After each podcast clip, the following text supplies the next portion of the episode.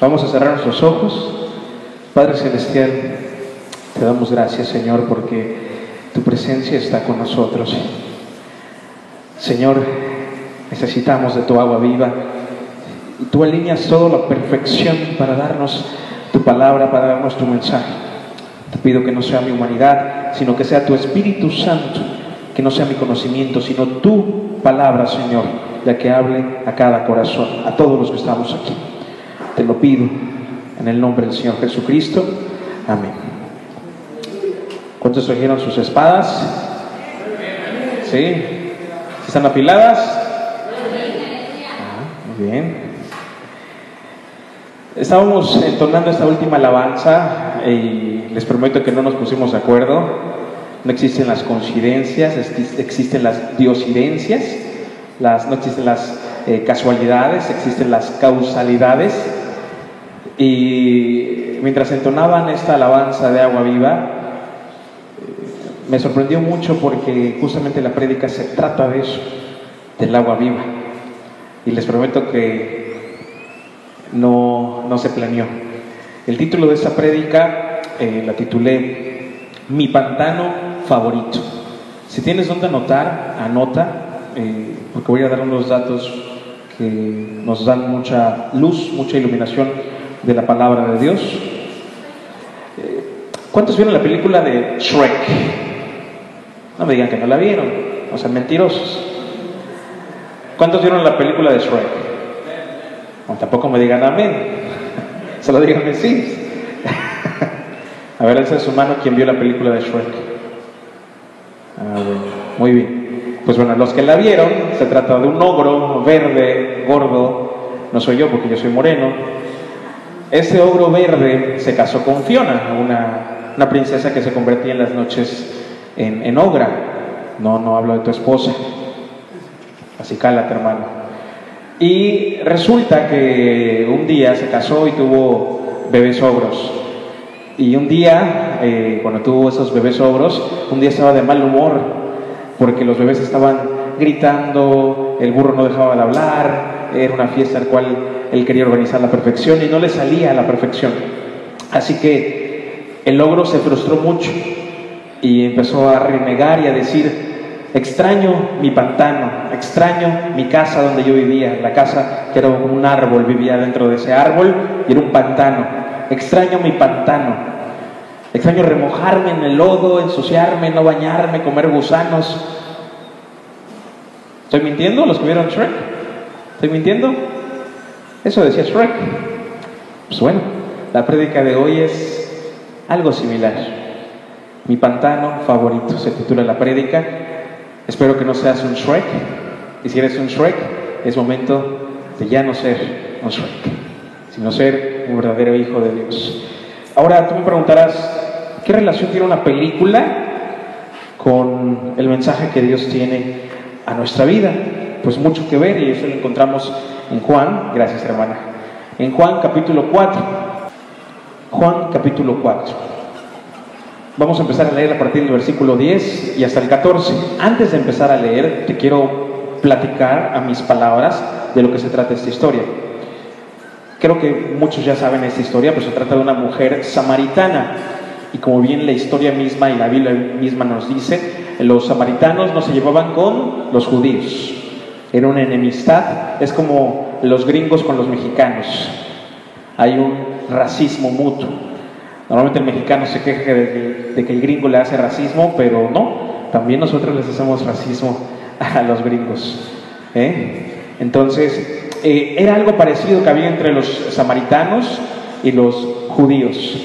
Y justamente de eso se trata esta historia, acerca de una mujer samaritana que tenía cuántos esposos? ¿Cuánto? Cinco, y contando, porque el sexto que tenía no era su esposo. Entonces ella iba todos los días a sacar agua a un pozo, el pozo de Jacob. Y un día se topó con Jesús. Y ese día que se topó con Jesús hubo una interacción. Tomemos en cuenta el racismo que había, la enemistad que había entre los judíos y los samaritanos. Muchas veces en las prédicas se dice eh, que la mujer samaritana le pidió a Jesús en tono de necesidad, dame de esa agua para que no venga ya más a sacar agua de este pozo. Sin embargo, nos vamos a topar, mientras vamos leyendo, que la actitud de la mujer samaritana en ningún momento fue de petición, todo lo contrario, hermano. Tenía una actitud orgullosa, una actitud sarcástica e irónica. Así que vamos a empezar a leer desde el versículo 7. Dice, vino una mujer de Samaria a sacar agua y Jesús le dijo, ¿qué le dijo? Fuerte, dame de beber. Pues sus discípulos habían ido a la ciudad a comprar de comer. La mujer samaritana le dijo, ¿cómo tú, siendo judío, me pides a mí de beber que soy mujer samaritana? Porque judíos y samaritanos no sé qué, no se tratan entre sí. Respondió Jesús, respondió Jesús y le dijo, si conocieras el don de Dios, aquí cuando dice don de Dios se refiere al regalo. En el original griego se refiere a regalo. Don de Dios en este pasaje significa regalo. Y dice, si supieras, si conocieras el regalo de Dios, ¿y quién es el que te dice, dame de beber? Tú le pedirías y él te daría, ¿qué? Dilo fuerte. Otra vez.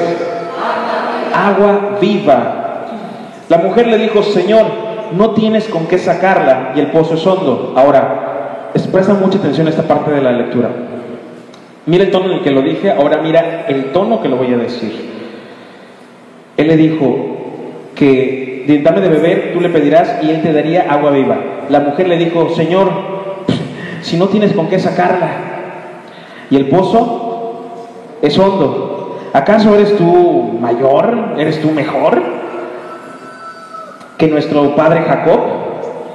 Que nos dio este pozo del cual bebieron de él sus hijos y sus ganados. Ahí ya cambió el tono, ¿va? Ya no es Señor. A veces cuando leemos la Biblia y se trata de Jesús, asimilamos que todo es Señor, Jesús. Como dije en una prédica, sí, Jesús nuestro Salvador vino a esta tierra, a este mundo para salvarnos. Pero Él no caminaba en esta tierra de esta manera. Y a veces pensamos que Él caminaba así. Y cuando hablamos de santidad, pensamos que la santidad es esto, en la manera que caminamos o en la manera que vestimos. Pero no, Él estaba cansado porque era mediodía, había mucho sol, la temperatura era como la temperatura de nuestro estado, Yucatán, y necesitaba tomar agua. Y se encontró con una mujer samaritana, racista e irónica, sarcástica, que le dijo, a ver, si según tú te voy a pedir agua, pues ¿dónde está tu balde? ¿Dónde está tu soga? ¿Acaso tú te consideras mejor que nuestro padre Jacob?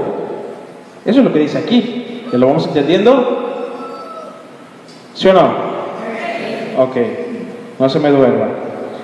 Y dice el versículo 13, respondió Jesús y le dijo, cualquiera que bebiere de esta agua volverá a tener sed, mas el que bebiere del agua que yo le, daré no tendrá sed jamás, sino que el agua que yo le daré será en él una fuente de agua que salte para vida. La mujer le dijo, Señor, dame de esa agua para no tenga, para que no tenga yo sed, ni venga que, ni venga aquí a sacarla. Ahí nuevamente está siendo sarcástica. Parece que le está pidiendo de esa agua. No, está siendo sarcástica. Ah, pues si dice que no voy a tener sed, pues dame de esa agua para que no tenga que estar viniendo todos los días, porque todos los días vengo con mi balde a sacar agua. Si dices tú que esa agua no me va a dar sed, pues dámela para que yo no tenga que venir, porque todos los días tengo que venir y me cuesta trabajo venir. Versículo 16, y quiero que prestes atención aquí también. Ya esta mujer había sido demasiado sarcástica, demasiado irónica. Entonces Jesús, que su sabiduría es de Dios, porque es Dios, le respondió, le dijo, ve, llama a tu marido y ven acá. Con esas palabras bastó. Ese tono sarcástico también de Jesús. Sarcástico no es nada malo, la diferencia es que ella lo estaba diciendo de manera burlona, burlesca, mientras él lo estaba diciendo para confrontarla. Y le dijo, ah, estás de burlona, samaritana. Bueno, ve por tu marido. ¿Por qué le dijo esto? Por lo siguiente. 18. Porque cinco maridos has tenido. Sópetelas, Pancracia. Y el que ahora tienes no es tu marido.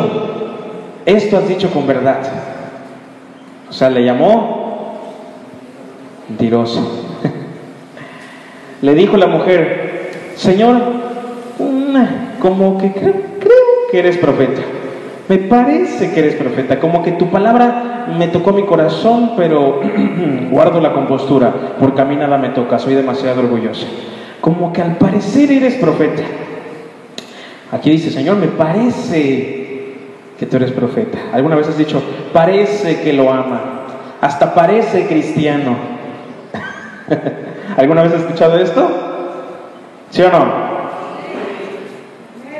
Más adelante dice, en el versículo 20, nuestros padres adoraron en este monte y vosotros decís que en Jerusalén es el lugar donde se debe adorar. Mira cómo le cambió.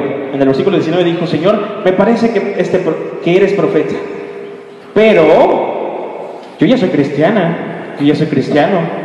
En este monte, en esa creencia, mis padres me tuvieron, yo, yo nací del Evangelio. Yo ya tengo 20 discipulados, 14 maestrías en teología, este, eh, leo la palabra todos los días, oro, diezmo, ofrendo, me disipulo, sonrío, tengo liderazgo en la iglesia, le alabo a Dios más fuerte, aplaudo más fuerte. Aquí mis padres, ¿qué dice? Nuestros padres adoraron en este monte y vosotros dicen que en Jerusalén es el lugar donde se debe adorar. Versículo 21, Jesús le dijo, mujer, créeme que la hora viene cuando ni en este monte ni en, ni en Jerusalén adoraréis al Padre. Vosotros adoráis lo que qué? Vosotros adoráis, o sea, ustedes adoran lo que ni saben. O sea, que adoran a más porque sí. Cualquier parecido con la realidad es mera coincidencia. Dice, nosotros adoramos lo que sabemos, o sea, lo que conocemos. Porque la salvación viene de los judíos. Ok. Ahora sí ya lo leímos de manera diferente. ¿Sí se entendió o no se entendió? Sí se entendió. Ok. En el versículo 10 eh, donde dice, respondió Jesús y le dijo, si conocieras el don de Dios, el regalo, ahí sí empieza a anotar. Anota ahí en el versículo 10, dice, don de Dios, y anota la palabra regalo, donde dice don de Dios. ¿Y quién es el que te dice, dame de beber? Tú le pedirías y él te daría qué? Esta palabra en hebreo, en griego, perdón, se escribe de la siguiente manera. D de dedo, Z, A, O y se pronuncia Zeo, Zeo, así tal cual, D-Z-A-O. Ahora, ¿qué significa agua viva? Tú puedes decir, no, pues he escuchado muchas prédicas y cuando dice agua viva, yo me imagino el gozo del Señor, agua viva, eh, avivamiento, agua viva, salvación. Agua viva significa agua original, agua de fuentes y corrientes.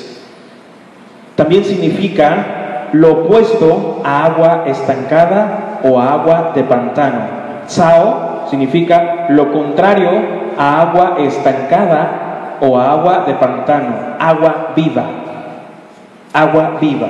Y en el versículo 14 dice, mas el que bebiere del agua que yo le daré, ¿quién le va a dar? Jesús no tendrá sed jamás, sino que el agua que yo le daré será en él una qué?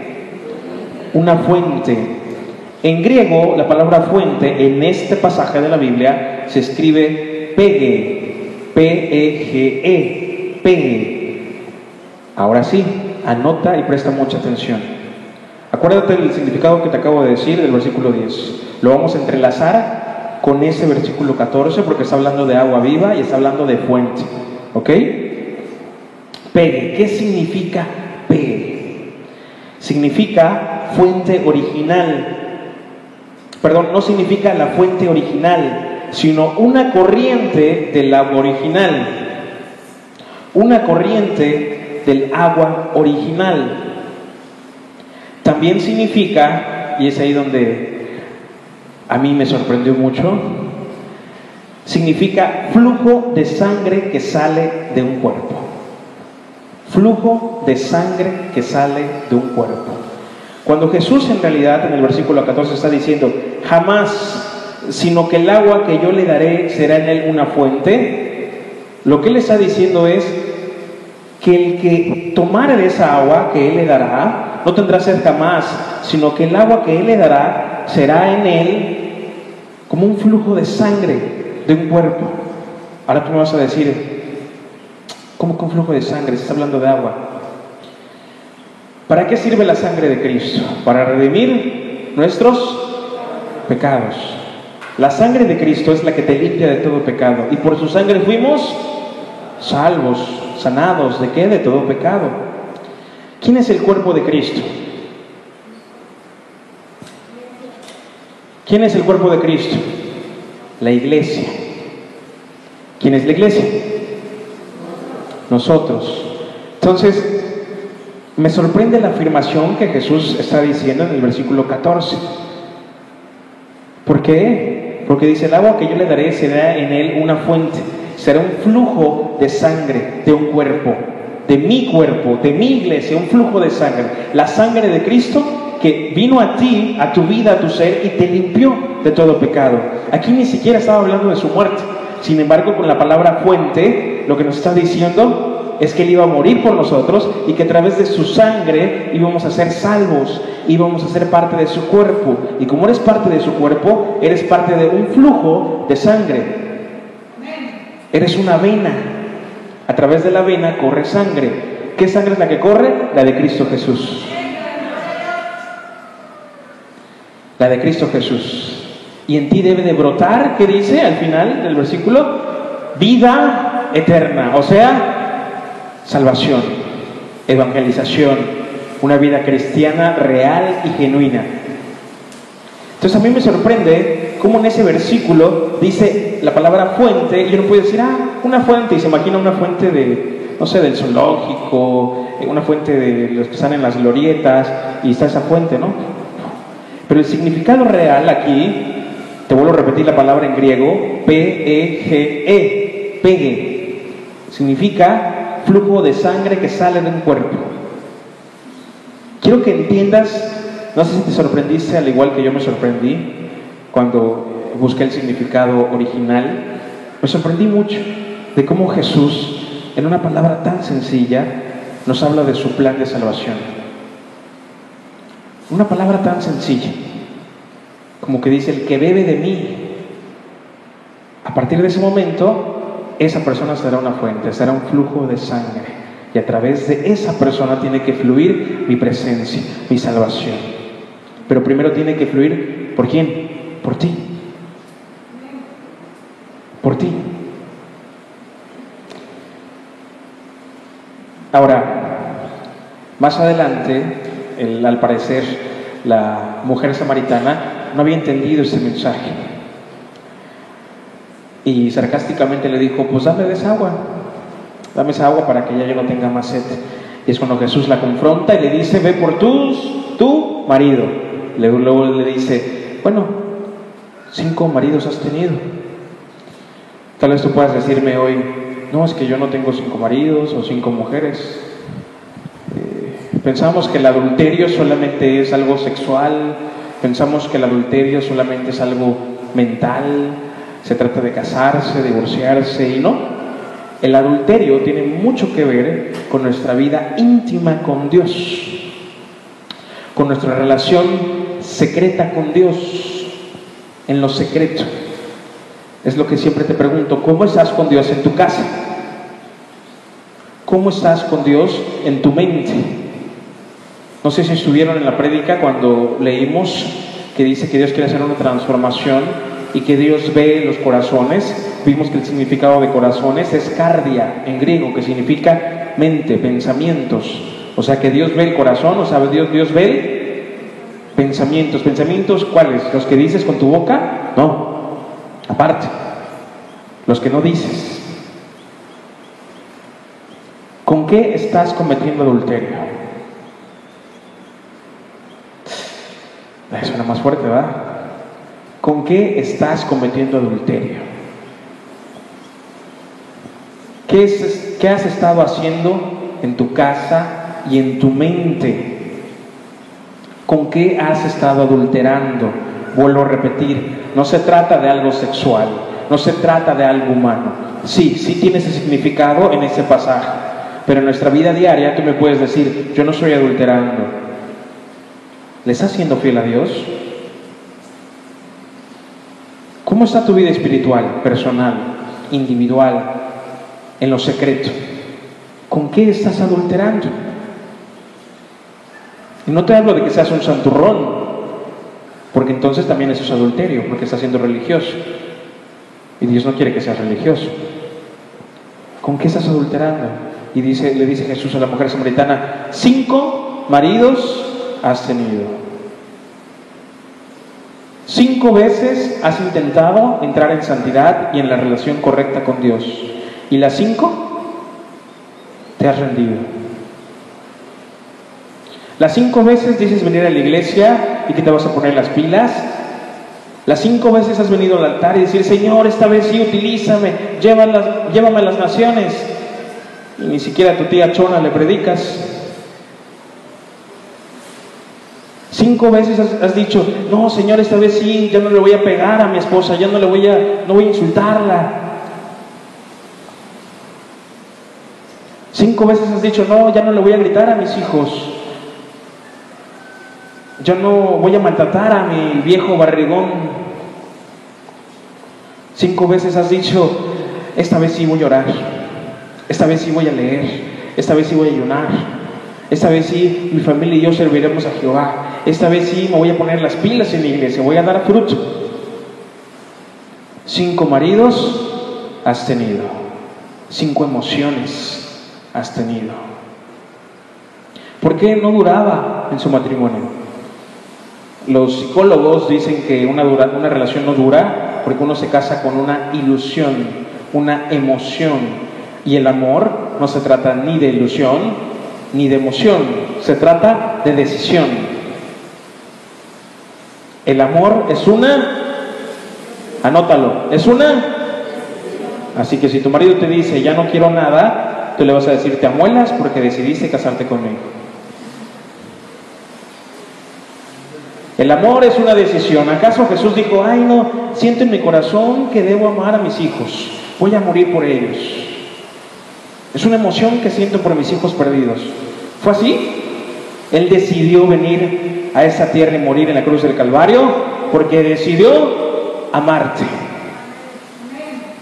El amor es una decisión, no una ilusión ni una emoción. Anoten jóvenes.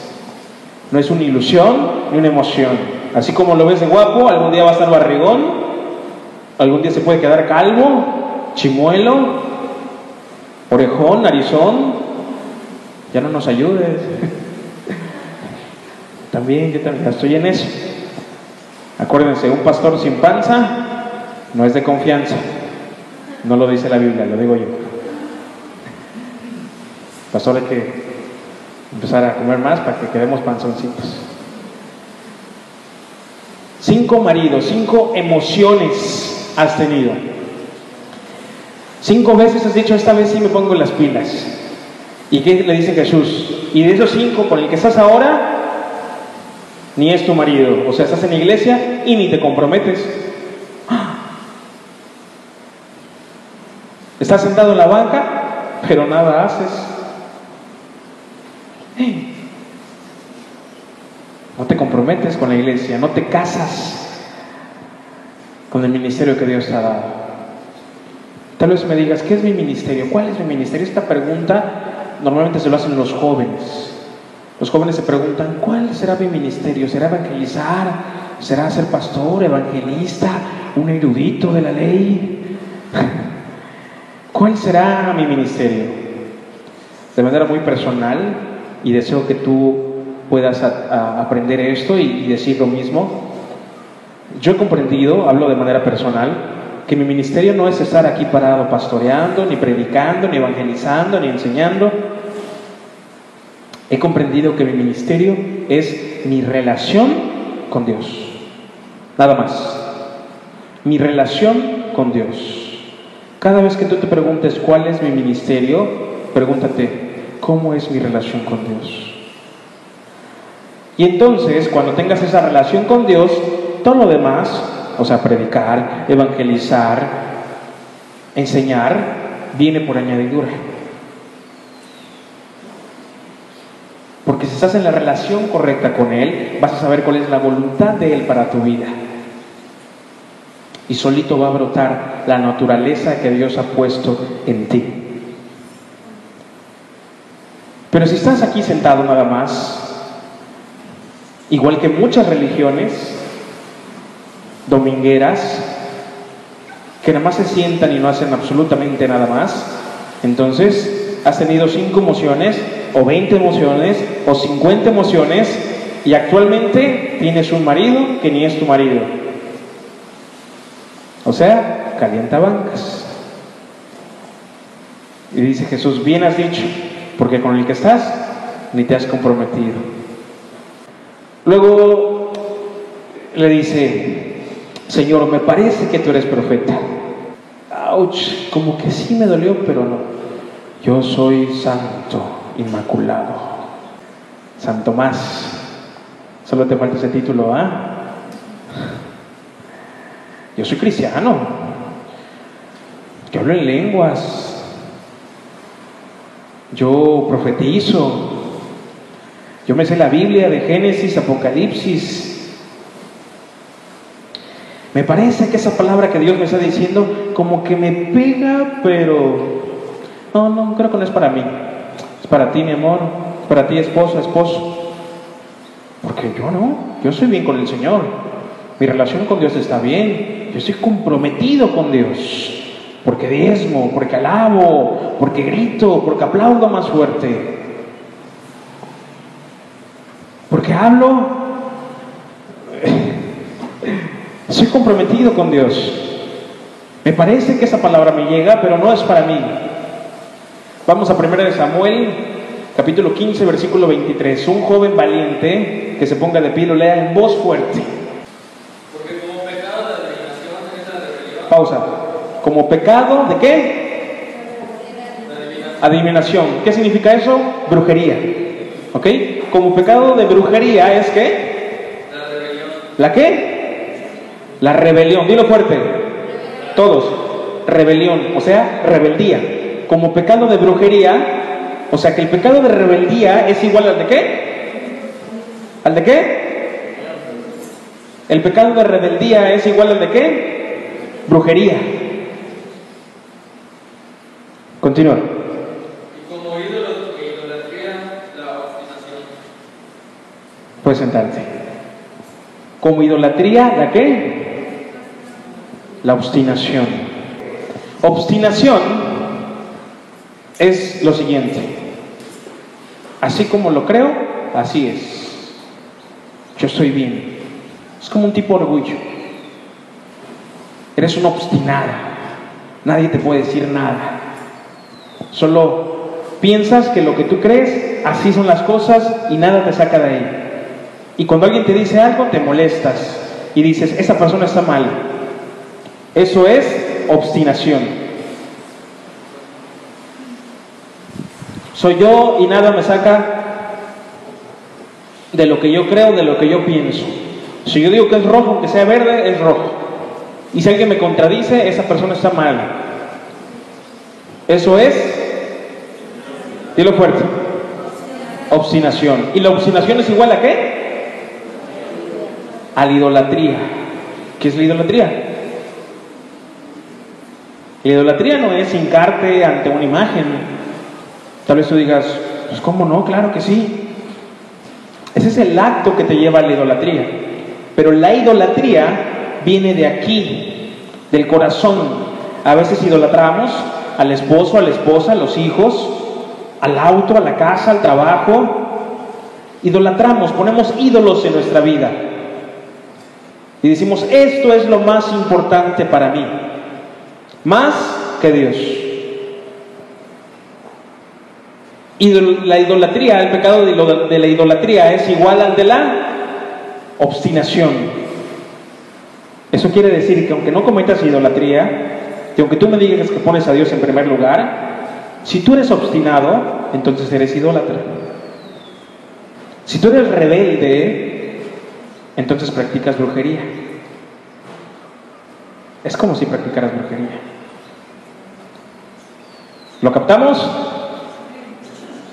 ¿Sí o no? Ahora, ¿dónde encontramos ese respaldo? Lo que acabo de decir, ¿dónde encontramos ese respaldo?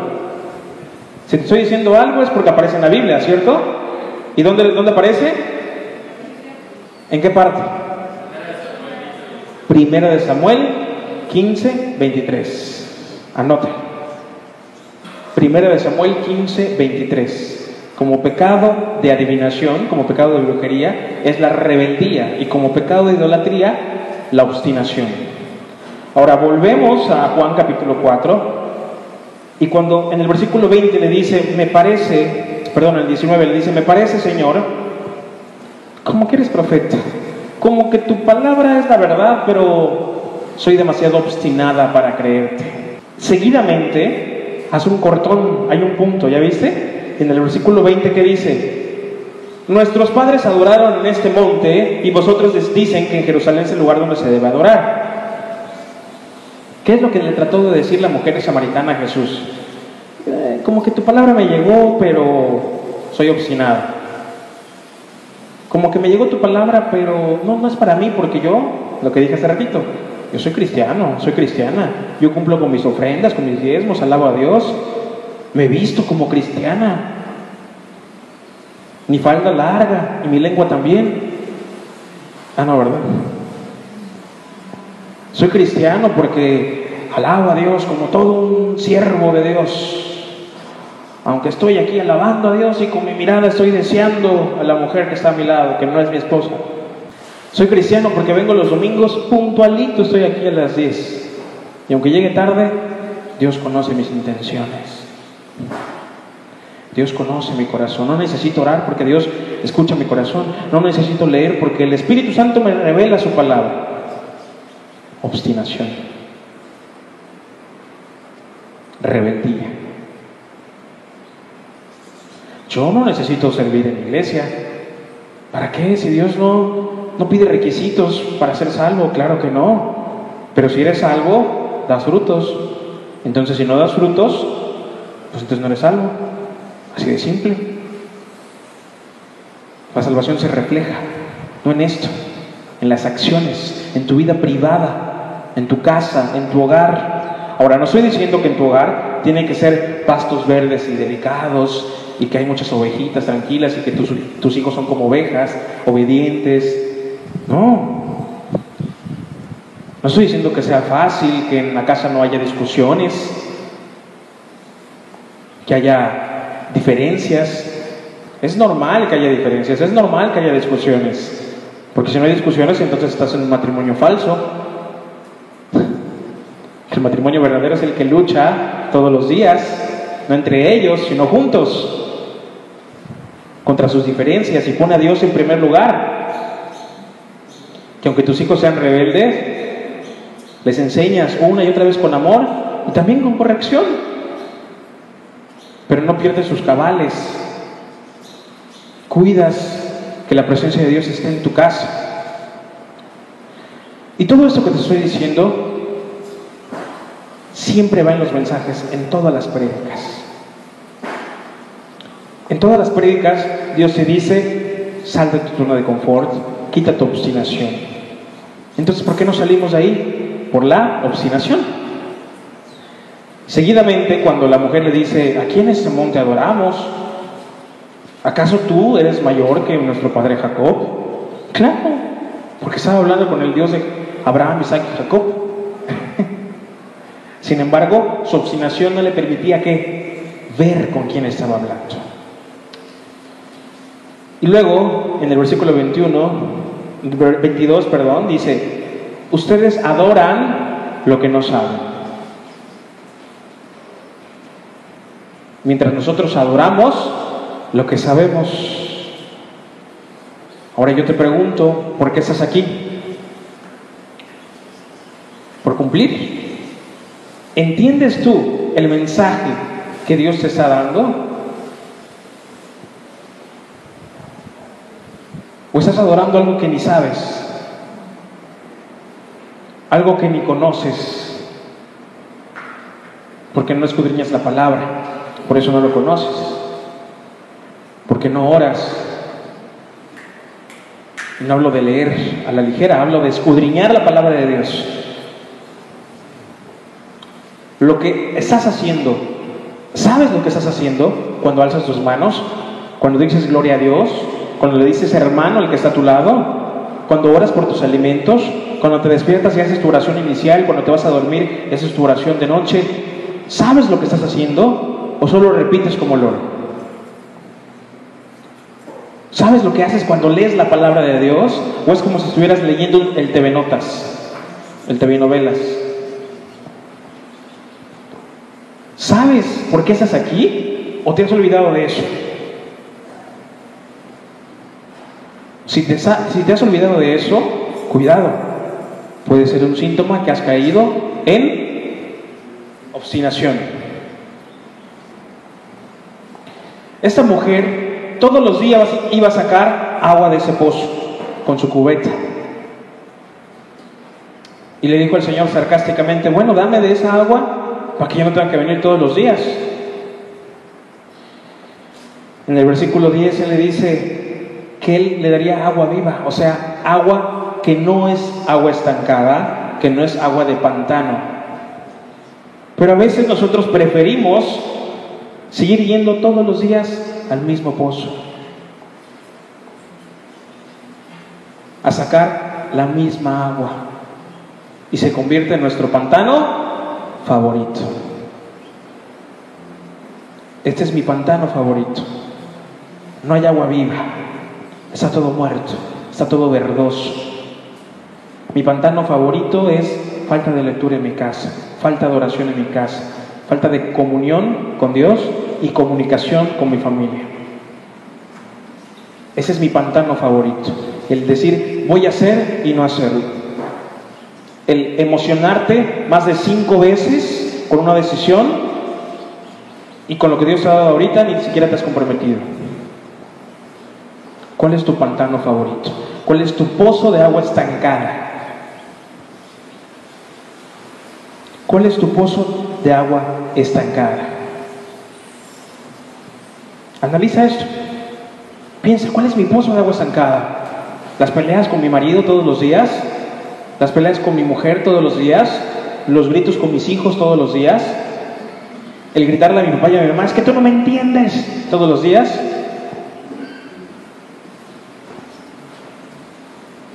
el burlarte de tu esposa cuando decide orar o leer la palabra, el no respetar a tu esposo en casa, ¿cuál es tu agua estancada? El venir a la iglesia todos los domingos sin predicar, sin dar frutos, ser completamente estéril. Ya son creo que dos o tres meses, ¿no? Que todos los días, eh, bueno, perdón, las veces que me ha tocado venir, eh, les comparto la necesidad urgente que hay de predicar la palabra. No aquí, allá afuera.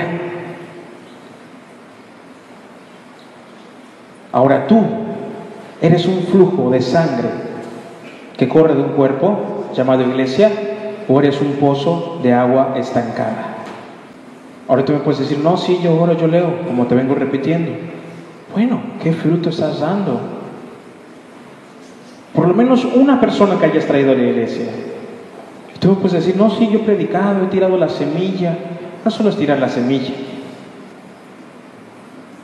Es necesario estar pendiente de ese hermano porque es tu hermano. Y te vuelvo a repetir, si es tu hermano, debes de preocuparte porque es tu hermano. Como si fuera tu madre, como si fuera tu padre. Si tu mamá te dice, oye hijo, tengo hambre, te lo dices, ah, sí, chido por ti. O le darías de comer. Hijos, Los escucho. ¿Le darías de comer a tu padre o a tu madre si estuviera hambriento? Hasta parecen ovejas. Sí. ¿Y tú, padre o madre, le darías a tu hijo si estuviera hambriento? Dice el apóstol Pablo que debemos de preocuparnos por las almas como si fueran nuestros padres, nuestras madres y nuestros hermanos. ¿Y tú aquí echadote? Chévere.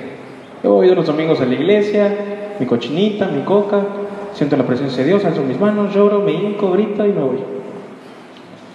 Y lunes, martes, miércoles, jueves, viernes, sin gasolina. Lunes, martes, miércoles, agua estancada. Y el domingo como que se me remueven las aguas. Pero mi obstinación me protege y no me permite escuchar la palabra. No permite que entre a mi corazón. Y me sorprendió mucho cómo el pastor se paró aquí y en su oración dijo que el Espíritu y la palabra de Dios rompa todo corazón duro.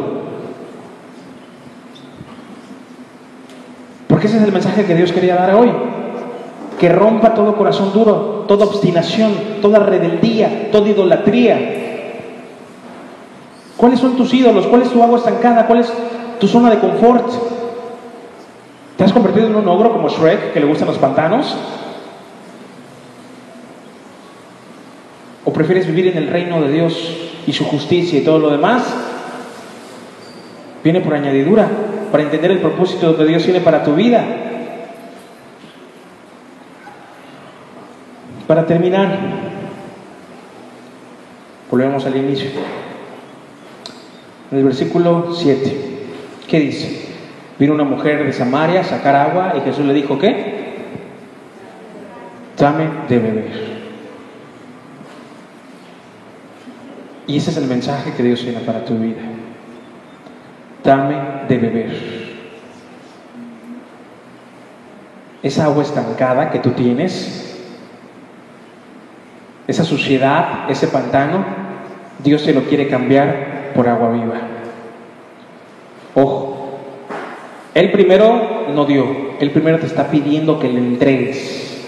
Te dice, dame de beber. ¿De qué? De esa agua, de ese pozo, de ese pantano. Entrégaselo al Señor. Entrégale tus ídolos a Dios. Entrégale tu agua estancada a Dios. Entrégale ese problema financiero, ese problema familiar, esa enfermedad y sobre todo esa falta de comunión. Entrégaselo a Dios, entrégale tu agua estancada. Entrégale tu agua estancada. ¿Cuál es tu agua estancada? No pienses en otras cosas, préstame mucha atención con lo que Dios está diciendo.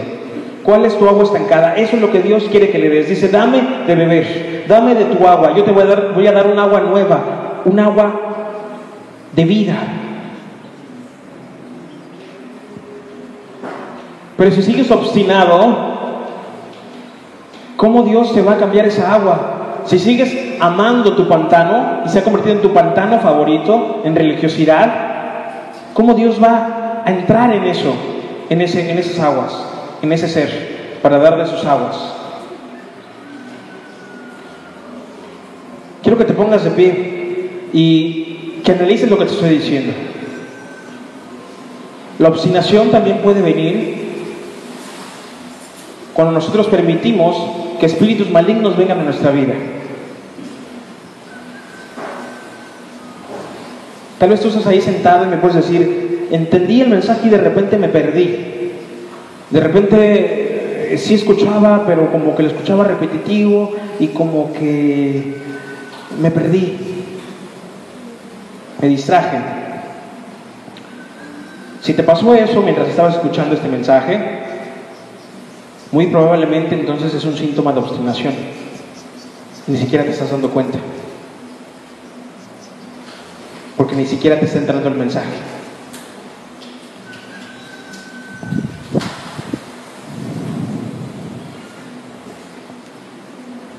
Quiero que pases al altar, que cierres tus ojos si lo deseas. Cierra tus ojos y si deseas pasa al altar.